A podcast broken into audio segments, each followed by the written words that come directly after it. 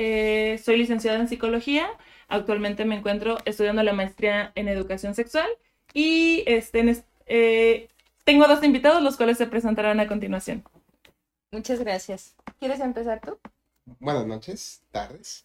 Mi nombre es Martín Rodríguez, ingeniero agrónomo, eh, 26, a- 28 años. Ah, bueno, yo soy eh, Fernanda González, eh, yo soy licenciada en psicología y pues tengo 29 años. Estoy con una gran expectativa sobre esta charla que vamos a tener. En este, en este tema hablaremos de la violencia y cuáles son sus eh, representaciones en la sociedad. ¿De acuerdo? Janet Salman eh, menciona cómo se ha dado, cómo parte de todas estas violencias se pueden ir representando poco a poco sobre el machismo, ¿no? Y menciona que es, es tiene tres bases, en la cual la implica, eh, ponen primero a la mujer eh, sobre su género, sobre lo que es la, los roles naturales. Habla también de cómo la mujer es subordinada y también el lenguaje y la, los simbolismos que se le dan a la mujer. Y sobre todo esto se va tejiendo parte de la violencia que quiero ir un poco embonando en este tema, ¿no? Ok, empezamos hablando de subordinación femenina y cómo se va generando la violencia. ¿Ustedes conocen eh, algún tipo o reconocen algún tipo de violencia? ¿Cuáles son las violencias que ustedes conocen o que se dan muy común entre a lo mejor sus círculos sociales, entre amigos, entre familias, o que incluso ustedes han generado sin darse cuenta? Bueno, creo que antes de esto voy a hacer un poquito de hincapié. Existen dos tipos de violencias, ¿no? La, la visible y la invisible. Creo que es muy común el que todos conocemos o todos conocemos la visible por, por el hecho de ser común. El cuando vemos, no solamente, quiero, quiero como un poco encaminarlo a las parejas, pero no solamente se da en las parejas. Existe la violencia visible que es jalones, eh, empujones, eh, Es como arañazos. una agresión que tú o la otra persona está incidiendo en, la, en los en demás. los demás. Ajá. Y también existen estas otras dos violencias que hablan de la violencia cultural y la violencia, violencia estructural. Eh. John Gulten ah, habla de estos tipos. Entonces, eh, estas violencias, las segundas que menciono, son violencias que se dan a diario, que se viven a diario, pero que no es eh, común o que incluso están normalizadas y no es muy común cacharlas de, ah, yo las estoy aplicando. La, la cultural se refiere a todas estas ideologías que se manejan en la religión, en la política, en entornos familiares, en escuelas, incluso en la sociedad. Y la estructural es más el hecho de cómo la, el mismo sistema va violentando y va justificando al que violenta, ¿no? Y que ah, de ahí podemos tener miles de ejemplos. Claro. No sé si ustedes han vivido o han sido partícipes de alguna de estas. Bueno, yo me puedo ir de lo, desde lo más mínimo, que es la cuestión de que, bueno, yo manejo en tránsito, pues manejo. Y toda esta parte de también que implica una violencia, pues es cuando pues se te cruzan o, eh, o tienes un, un acto, ¿no? De una grosería, decir, chinga tu madre o pendejo, ¿no? Pues ahí estás incidiendo en una, una violencia, ¿no? Aunque sea eh, por el mismo impulso de que lo hizo o que la otra persona lo regó, pues tú también, hay, o yo, estaba incidiendo en esa violencia, o sea, desde lo más mínimo, ¿no? Hasta el hecho de no ni ponerme a pensar o empatizar como esta parte de que a lo mejor le sucedió algo en su trabajo o en su familia que pues está distraído, disperso, que por lo cual pues se me metió y y yo le dije una grosería, ¿no? O sea, yo le etiqueté como Sí. tal. Para mí eso es una ser, ser violenta, ¿no?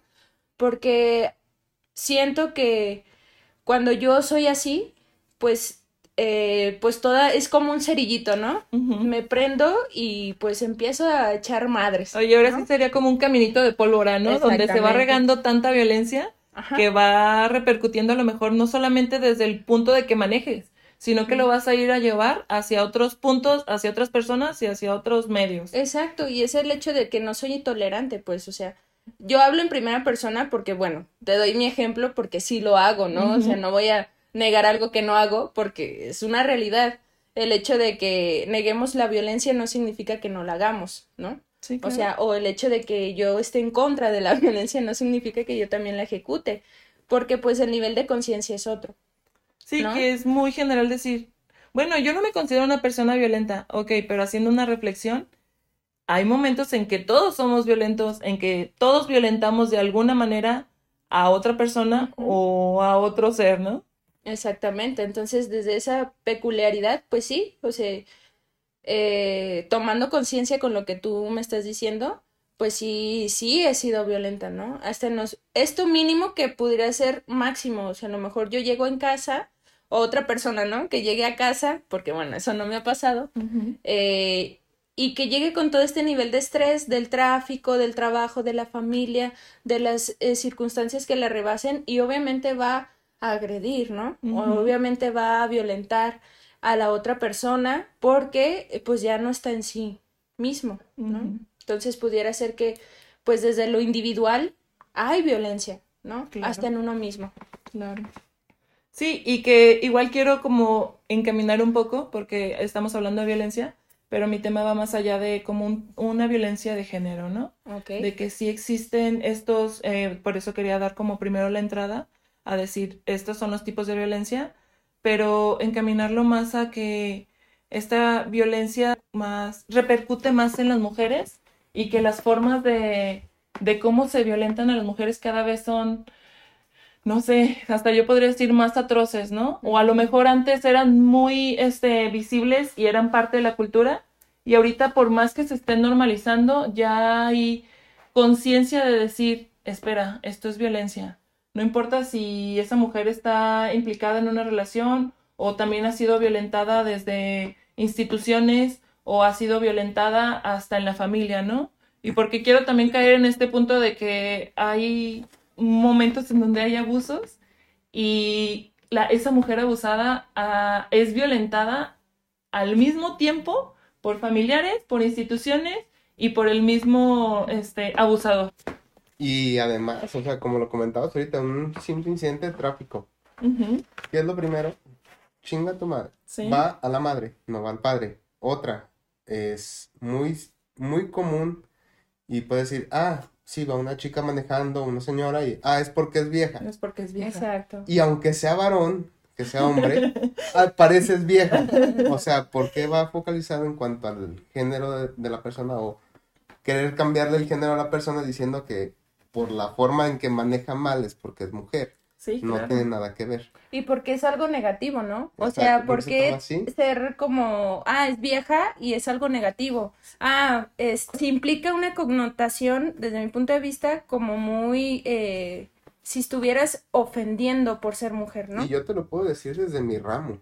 O sea, hay muchas ingenieras agrónomas que yo conozco que te puedo decir que son muy buenas, incluso mucho mejores que muchos ingenieros que conozco. Y de los que no conozco, te puedo decir que son mucho mejores. ¿Por qué? Porque no tiene nada que ver la, la habilidad o la inteligencia o la forma en que solucionan las cosas en el ramo, que yo soy ingeniero agrónomo y Con es género. poca la, la aceptación desde un empleado, un jornalero, a recibir las órdenes de una mujer. Sí, claro. Y al momento que llega una mujer con una seguridad, les causa conflicto. No prefieren perder su trabajo que aceptar que una mujer es mejor que ellos. No porque tampoco que la mujer sea mejor, porque todos podemos ser mejores o va en cuanto a nuestras, nuestras habilidades. No vas a poner a un hombre a competir con una mujer por fuerza o en cuestiones de concentración. Un hombre se dispersa más fácil en, en labores, hablando del campo, en la cosecha. La mayoría de las cosechadoras, hablando de en el área de producción, son mujeres. ¿Por qué? Porque son mucho más hábiles en cuanto a distinguir colores, formas, tamaños de los frutos que se recolectan, hablando en mi ramo. Y si pones un hombre se distrae y él, por ir a destajo y cosechar lo más que puede, se creen listos y hacen lo que quieren y como quieren y no es la misma. No es la misma calidad de lo que se produce. Sí, claro, me imagino que se habla como de una tipo de distinción, no por el hecho de quién puede más o quién puede menos, sino de que hay habilidades que a lo mejor se les maneja mucho mejor a las mujeres, que pueden hacerlo exactamente o perfectamente, pero todavía existe esta, esta construcción, esta subordinación, esta ideología de que el hombre siempre va a poder más, el hombre va a tener más capacidad, va a tener más fuerza, va a tener más agilidad. Eh, entonces, al momento de que a lo mejor una mujer quiere decir, oye, yo quiero ser la, este, la precursora de, de, esta, de este sistema o quiero eh, abonar más con ideas, estas son mis ideas y quiero abonar para que a lo mejor en el campo se produzca más, con más rapidez o con más exactitud, va a haber este, este prejuzgar, ¿no? de decir, no, no, espérate, no. Y en cuanto a mi área, muchas de las grandes científicas, hablando botánicas, hablando investigadoras, muchas son mujeres. Y dan mucho que, que, que aportar, aportan mucho al, al, ramo.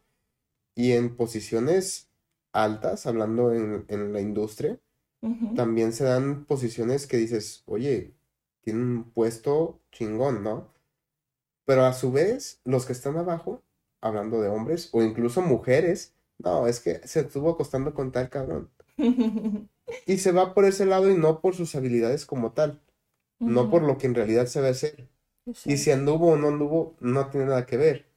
Sí, o sea, pues esa es su vida personal. Es su vida personal. Ya si se quiere involucrar en la vida profesional, pues ese es otro rollo. Pero si aún así, con todo y eso, dar los resultados mucho mejores que cualquier otra persona, ya sea otro, otro, otra mujer o otro hombre, porque tienes que criticar a una persona juzgándola por algo que ni siquiera sabes si es cierto o es falso. Claro. Sí, o sea, que, que se demuestren las acciones, ¿no? No por el hecho de que tú digas, una mujer ya escaló, era lo que comentaba hace poquito con, con un, un, un pariente, de cómo no es tan fácil hasta en la política ver a mujeres, ¿no? Y que las que están, a lo mejor siguen teniendo rangos bajos o no se les juzga por el hecho de, ah, mira, trae buenas ideas. Es como, ah, espérate, ¿de quién viene? ¿Quién viene recomendada? ¿De quién es hija? ¿De quién es esposa? ¿De quién es amante? ¿Cómo estuvo ahí? Entonces se va generando este sesgo de decir, no es por quién vale o no es porque eh, tus ideas están importando, sino de, espérate, ¿quién está adelante de ti? Para que seas tú a lo mejor visible, ¿no? Sí, y al igual como la parte también emocional que hablan de las mujeres, o sea, que nosotras tendemos a ser más emocionales y a tomar decisiones más de la emoción, ¿no? Y pues vemos que hay mujeres líderes focalizadas en la política que dices, bueno, es, o sea, su punto de vista es muy objetivo y muy razonable. No tiene nada que ver con la emoción. Sí, claro. Pero que también los hombres la tienen. Y o que, sea, ¿por qué encasillar en eso, no? Que quiero aquí entrar con este también, eh, es, esta palabra de micromachismo, ¿no? El micromachismo es ya hablar en este punto de decir, este juicio viene no más de hombres, sino también de mujeres, ¿no? Claro. De que también va a existir mujeres que quieran meter el pie a la otra mujer porque dices, oye, es que ella está pudiendo más que yo, pero entonces yo como mujer, ¿qué estoy haciendo para no estar al nivel de ella, no? O yo voy a buscar la manera de también fregármela porque este, pues no, no puede ser posible que una mujer esté siendo líder. No puede ser posible que esta mujer esté avanzando. Exacto. Yo te cuento una experiencia. Por ejemplo, yo fui a trabajar a, a Querétaro y bueno, estaba en el área de em, auxiliar, eh, una psicóloga auxiliar de niños con escasos recursos, o sea, en una zona muy vulnerable de allá de Querétaro lo cual pues yo iba a la comunidad, ¿no? Y ese programa pues era básicamente pues potencializar la parte de eh, psicoemocional de los niños y tenían distintos programas. Cuando yo fui pues me presenté con la psicóloga líder que está pues bajo ese sector, esa comunidad, eh, lo cual pues me presenté y todo eso, ¿no? Llegó un momento pues en que los chicos pues me los gané pronto no sé, pues la empaticé muy pronto, niños, tanto niños como adolescentes, y llegó este recelo de esta psicóloga, ¿no? Lo cual, pues, en cierta manera, volviendo al, al micromachismo que tú dices, no nomás es exclusivo del hombre, sino también implica a la mujer, ¿no? Sí, claro. Que pues también esta parte de que ella me exigía ya de más trabajo, era como un acoso laboral, ¿no? O sea, porque me exigía más de lo que tenía que tener, ¿no? O sea, como auxiliar de psicología que yo tenía ahí.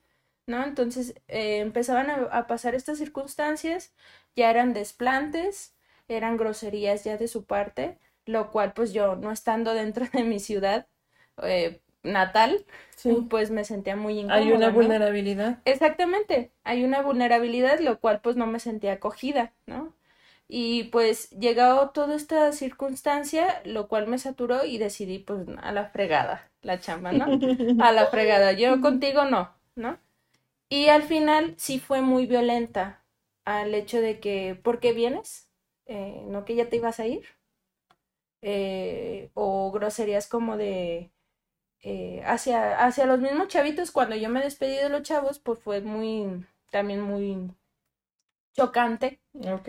ante los chicos porque dijeron, es que no te vayas, ¿por qué te vas? Quiero que estés, ya no voy a venir al programa. Y yo les dije, oye, era un programa para su bien, que sigan viniendo porque les va a ayudar muchísimo. Y yo pues, pues motivándoles a que regresaran, ¿no? Y literal esta psicóloga pues fue, pues ella jamás nunca va a venir, ¿no? Así, jamás nunca va a venir. Entonces sí fue como una, ah, pero con un tono eh, violento desagradable, ¿no? Así. Y yo decía, bueno, pues hasta es la misma envidia, ¿no? Que generalmente, desgraciadamente, y no debería de ser así, pues las mujeres en algunas ocasiones tenemos, ¿no? En vez de impulsarlas, a veces nos queremos. Y es el criterio tam- también de los hombres, pues, o sea, Sí. quien, quien quiera avanzar, o de Latinoamérica, ¿no? De la cultura latinoamericana. Sí, quien- que, que yo creo que ya no se trata simplemente de hablar de, de violencia eh, a nivel mujer o de machismo, sino que esto ya es un, un tema que se habla de género, ¿no? De Exactamente. donde también Y se es da. una cultura familiar. Sí, claro. O sea, parte yo te de puedo ahí. contar una experiencia y muy reciente. Yo también Adelante. tengo, aparte de mi profesión, tengo un negocio propio, una frutería, en el cual un chico de 13 años llegó a pedirme trabajo. Dije, perfecto, ven, pedimos permiso de tus padres y puedes estar aquí empacando, acomodando lo que sea, de acuerdo a lo que tu papá te permite hacer aquí. Y dentro de los comentarios, pues sale la cuestión de que le dejan su tarea de sexualidad, no hay apertura del maestro para explicar lo que es la cuestión de la biología del tanto del hombre como de la mujer. Ujú. O sea, y es un pequeño, ¿no? Lo más natural. Lo más natural que puede suceder. Entonces, hablamos desde el simple periodo menstrual de la mujer. Y la chica que nos ayuda en caja, en ese entonces, estaba precisamente en su periodo. Estaba de malas, obviamente, por sus malestares. Y precisamente le acabamos de comentar al chico, oye, pues esto es lo que es el, el periodo menstrual, de esto se trata, sucede esto, y pues ocasiona un malestar, ¿no? Ujú. Entonces en ese momento, oye, este, ve a hacer esto, ¿no? Vamos a decirle... Fulanita no- de tal. Ah, fulanito de tal. Para no decir los nombres de este pequeño. Y dice, oye, a la, a la cajera, ¿no? Oye, pásame esto, ¿no? Ahorita no puedo, espérame. Y él menciona, ay, se me olvidaba que estás en tu periodo. Por eso estás enojada. Un comentario muy inocente, muy Ajá, normal para claro. él. Algo que escuchado de escuchó, que otra aprendió persona. de su familia, en la calle, Sin donde haya tomar sido, ¿no? Sí, claro. conciencia de lo que implicaba. Exacto, sin saber que era eso. Y yo le hablo, oye, ven, ya se iba a hacer lo que le habíamos pedido que hiciera. ¿Estás consciente de lo que acabas de comentar ahorita? ¿Qué? Pues lo que le comentaste sobre su periodo menstrual, que por eso está enojada. "Mm, No, está mal. Le dije, pregúntale a ella si le pareció correcto lo que tú dijiste. Y pues temeroso y pues como con miel, ¿no? O sea, ¿qué qué hice, no? Va y le pregunta, oye, ¿te molestó? Y dice, por venir de ti no, porque te conozco, porque eres un niño, pero pues es un comentario que no es correcto. Ok. La verdad, no me, no me siento cómoda con eso. Incómodo. Exacto, o sea, y ya pues yo, pues como jefe dije, oye, pues trato de intervenir, ¿no? Mira, se trata de esto. No es, no es que justifiques que por estar en su periodo esté enojada. No tienes por qué mencionarlo. Simplemente se trata de empatizar en esta cuestión. Ah, ok. Yo sé que está en su periodo, yo sé que tiene un malestar, tiene cólicos, me lo guardo. Oye, ¿sabes qué? Entiendo que te sientes mal, pero necesito que me digas esto, ¿cómo lo hago? Hay, un- hay formas de dirigirse, no, Sí, claro. no simplemente, ah, pues nomás porque estás de mala, estás en tu periodo ya, es cual que siempre enojada. No, no se trata de eso. Y lo comprendió muy bien y creo que se trata de, de ese acompañamiento en la educación y creo que radica desde ahí. O sea, no es de, ah, sí, lo aprendes en la calle. Sí, lo puedes aprender en la calle, pero si no tienes las bases en casa, desde el momento que estás en tu casa con tu madre, claro. si tienes hermanas, si tienes primas, o sea, hablando en cuestión de género, ahora hay, vete a violencias de otro tipo y Hay violencias ves, muy, muy ves cuánto bullying hay en las Claro. escuelas. Y por qué siempre es, ay, pareces niña también. En los niños, o sea, cualquier escena ¿Cómo de se juega bullying con este rol, se juega con eso como una cuestión de debilidad, hablando De una niña, sí. de una niña. Una niña es débil. Y yo conozco y te puedo decir de muchas mujeres fuertes que conozco. Y que, que llega un punto donde se normaliza tanto la violencia que estos comentarios o estos hechos ya son como, bueno, pues es que así, lo, así me lo enseñaron y se va replicando, ¿no? Claro. Entonces llega un punto donde pues sí violencia, pero no nos damos cuenta que estamos violentando y que yo creo que la, la solución para esto puede ser esto que mencionas, ¿no? Vamos educando a los pequeños que todavía están a, a tiempo Como esponjitas, de ¿no? conocer sí, qué es la violencia, cómo puedes actuar para no replicarla y cuál es la solución también para que ya no se siga este, violentando, o no se siga, perdón, normalizando todos estos, todos estos tipos de violencia que mencionamos y que cuando pasen estemos a tiempo de pararlos y corregirlos. ¿no? Y, decirlo, ¿no? O sea, esta parte también como yo como mujer eh, que he sido violentada en calle, que he sido violentada en este en familia, que, que hasta cierta exposición, ¿no? De, de, de mi vida íntima pudiera ser, o, o sea, toda esta parte de, de que sí existe eh, esta poca credibilidad a la mujer, existe, porque, bueno, pues me tocaron las nalgas, ¿no? En, en, en el camión y, y te van justificando las personas y te van diciendo, ah, no, pues es que traes un pantalón muy ajustado, traes una falda, ¿no? Toda esta es parte que tienden a justificar. Generalmente, pues también es un acto machista, ¿no? También Sí. es un acto, rica, pues ya otras expectativas de hasta llegar a la violación, hasta llegar al, al asesinato, eh, hasta el secuestro, ¿no? Que todo es lo que estamos viviendo hoy en día. Y aquí hay redes sociales, y hay toda esta parte, o sea, ya podemos ver, ¿no? Anteriormente no. Por eso ya existe la palabra feminicidio, ¿no? También, o sea, antes no, pues claro que siempre hubo feminicidios, Pero ahorita ya. pero ahorita está visualizado, ¿no? No, y ya, ya, o sea, aparte de eso, sí, podemos educar nosotros como adultos, pero aparte de eso es crear una conciencia, un juicio, que a lo mejor nosotros, por más que querramos, muchas veces nuestra educación, por así llamarle, o lo que aprendimos en casa, por más juicio que tengamos, a lo mejor en alguna ocasión se nos puede ir o patinar de, ay, la cagué, ¿no? Y después vas y lo enmendas y pues platican, ¿no? Oye, ¿sabes qué? Perdón, creo que no era el momento o la forma y te lo dije así, pero perdón, ¿no? Y en los pequeños sería más que nada eso, ¿no? Aparte de decir, esto no está bien, esto está bien, esto es correcto, incorrecto, pues es cuestiónate tú, como en alguna ocasión una chica me dijo, ¿no? O sea, ¿por qué no te cuestionas si estás haciéndolo bien o mal? Para ti está bien o para ti está mal. Además de lo que uno diga. Mi forma de pensar es una, la de la tuya puede ser otra, la de Todos, Fernanda puede ser otra. Entonces, formas. de eso pues es cuestionarse, además de lo que ya estás consciente que estás haciendo, aunque inconscientemente digas, ah, está bien, pero ya después lo razonas y dices, ay, Espera. creo que aquí pude haber algo, hecho algo diferente, ¿no? Ajá.